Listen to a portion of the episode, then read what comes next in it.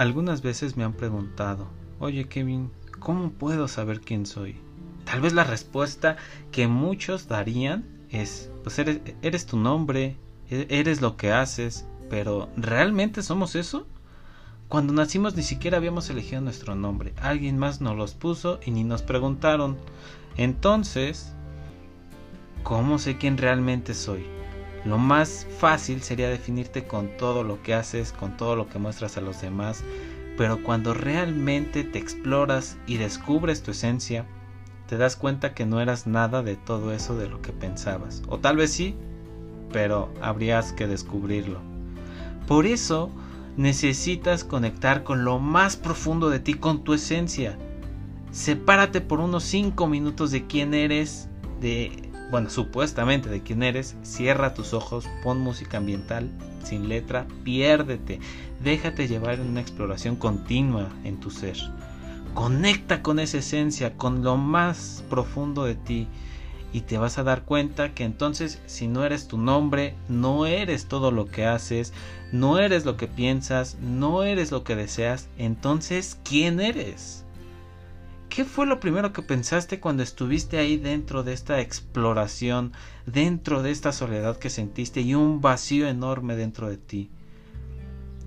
¿Qué es aquello que viste en tu interior? ¿Qué fue aquello que puedes decir? Esto es lo que sí me representa, porque yo lo elegí, nadie me lo impuso, solo llegó a mí así de la nada, estaba en soledad y llegó. Entonces, si no tuvieras que trabajar, no tuvieras que preocuparte por hacer nada, ¿qué es lo que estarías haciendo? ¿En qué ocuparías tu tiempo? Y no, no me estoy refiriendo a qué profesión elegirías. Olvídate de profesiones. ¿Estarías ayudando a otros? ¿Estarías durmiendo, viajando, comiendo, leyendo, jugando, escribiendo? ¿Qué es aquello que estarías haciendo? Descúbrelo. Si tu respuesta fue muy diferente a lo que te dedicas, ¿qué esperas para empezar a hacerlo? Yo, cuando estaba en esa exploración, me vi conectando con más personas, orientándoles, apoyándoles, y por ello estoy haciendo esto desde lo más profundo de mí, porque quiero conectar contigo. Si me mandas un correo o un mensaje, podemos estar en continuo intercambio de ideas y vas a ver que nos lo vamos a pasar muy bien. Pero tú, ¿tú quién eres? Si ahorita te quito tu nombre, tus posesiones, tus amigos y tu familia, ¿qué es aquello que te queda?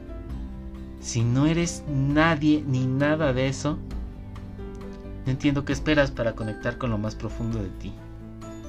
Desde lo más profundo de mí deseo que te encuentres a ti mismo, que conectes contigo para poder impactar en ti mismo y también a los demás si tú quieres y te deseo desde lo más profundo que te encuentres en una soledad que no puedas ni salir, en un vacío, porque solamente así vas a poder encontrarte a ti.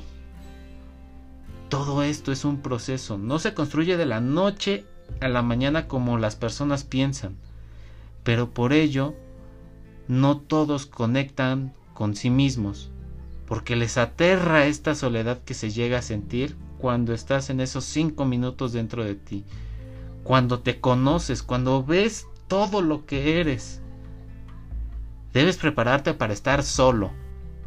Si haces esto, prepárate para estar en soledad. A los demás tal vez ni les guste cómo eres realmente, pero cuando conectas con otra persona que sí te acepte, te vas a dar cuenta que eso de estar solo es una mentira. Si esto te ayuda en algo o te deja una inquietud, compártelo con alguien que creas que tenga que conectar consigo mismo. No vaya a ser que tú, por no intentarlo, te quedes dormido dentro de ti y seas todo aquello externo que no eres. Y ojo, que no seas todo aquello externo que no eres. Si no te quedó claro, escuché este podcast hasta que decida salir de ahí dentro y me dices, Kevin, ¿me sirvió o no me sirvió? Son puras patrañas. Te invito a que lo hagas.